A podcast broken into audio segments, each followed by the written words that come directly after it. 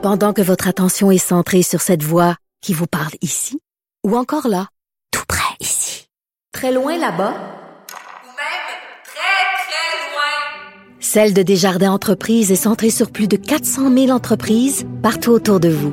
Depuis plus de 120 ans, nos équipes dédiées accompagnent les entrepreneurs d'ici à chaque étape pour qu'ils puissent rester centrés sur ce qui compte, la croissance de leur entreprise.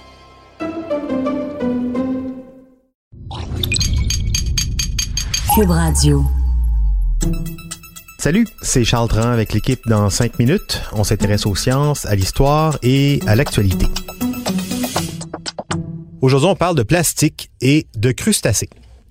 Des chercheurs de l'Université McGill ont récemment découvert qu'on peut utiliser la carapace de crustacés ou d'insectes pour fabriquer du plastique biodégradable. Eh oui, on pourrait donc fabriquer des objets qu'on utilise quotidiennement comme une tasse de café en plastique, des sacs en plastique ou même des emballages à usage unique.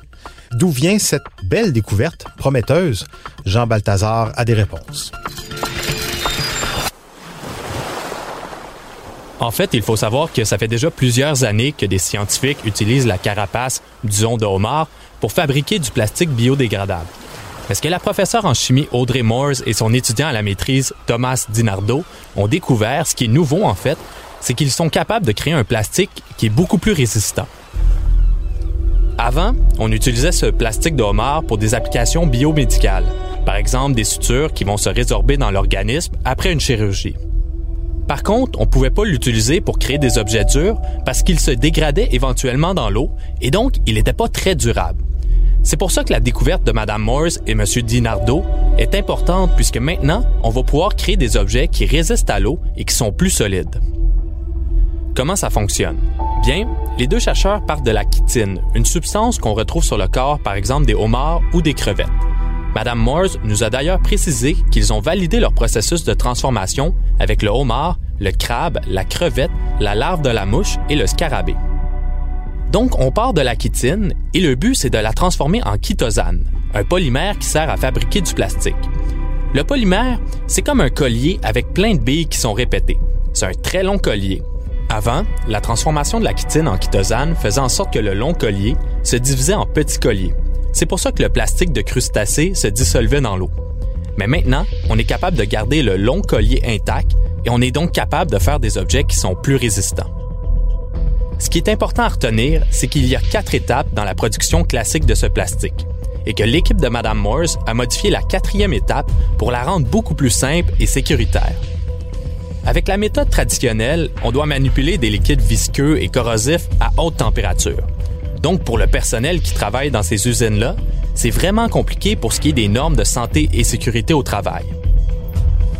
Thomas Dinardo et Audrey Moores fonctionnent plutôt de cette façon pour la quatrième étape.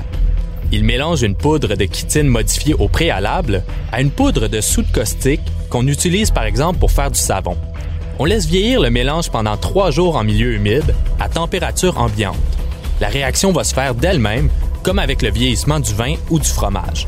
Selon Mme Morse, c'est beaucoup plus facile à faire et on a vraiment l'opportunité de pouvoir développer ces procédés-là au Canada en respectant les règles de santé et sécurité au travail. En plus, c'est moins coûteux et on utilise moins de matériaux. Même si les scientifiques montréalais en sont arrivés à cette découverte, il reste encore beaucoup de recherches et de tests à faire. Ils veulent valider les spécifications et les variabilités des différentes carapaces d'insectes ou de crustacés parce qu'une carapace de homard ne donnerait peut-être pas le même plastique qu'une carapace de scarabée. Audrey Morse et son équipe veulent aussi faire une mise à l'échelle pour savoir combien ça coûterait produire du plastique de homard en grande quantité, de voir s'il pourrait être compétitif avec les plastiques existants. Ils pensent pouvoir être dans la bonne zone de prix, mais il faut quand même qu'ils vérifient cette donnée à l'échelle.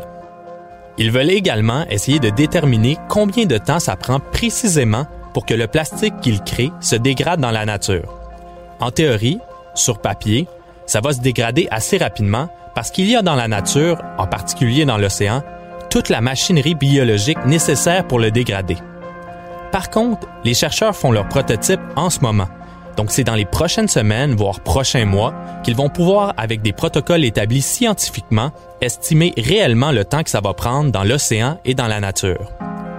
Il reste donc encore quelques points d'interrogation, mais juste le fait de pouvoir remplacer tout le plastique autour de nous par du plastique biodégradable, ça reste une nouvelle très prometteuse.